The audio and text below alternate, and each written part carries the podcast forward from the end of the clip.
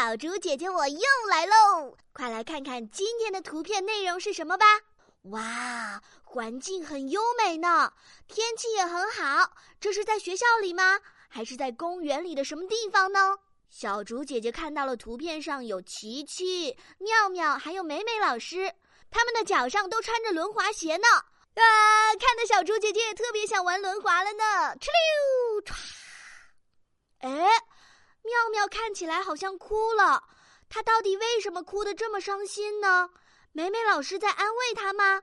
最后又发生了什么事情呢？Stop！小竹姐姐的提示就到这里了哟。聪明的小朋友们，相信你们一定都准备好了。先点击暂停播放按钮，然后根据图片内容来留言区给小竹姐姐讲一个有趣又精彩的故事吧。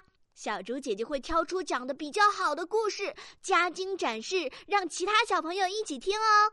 大家加油，加油，加油！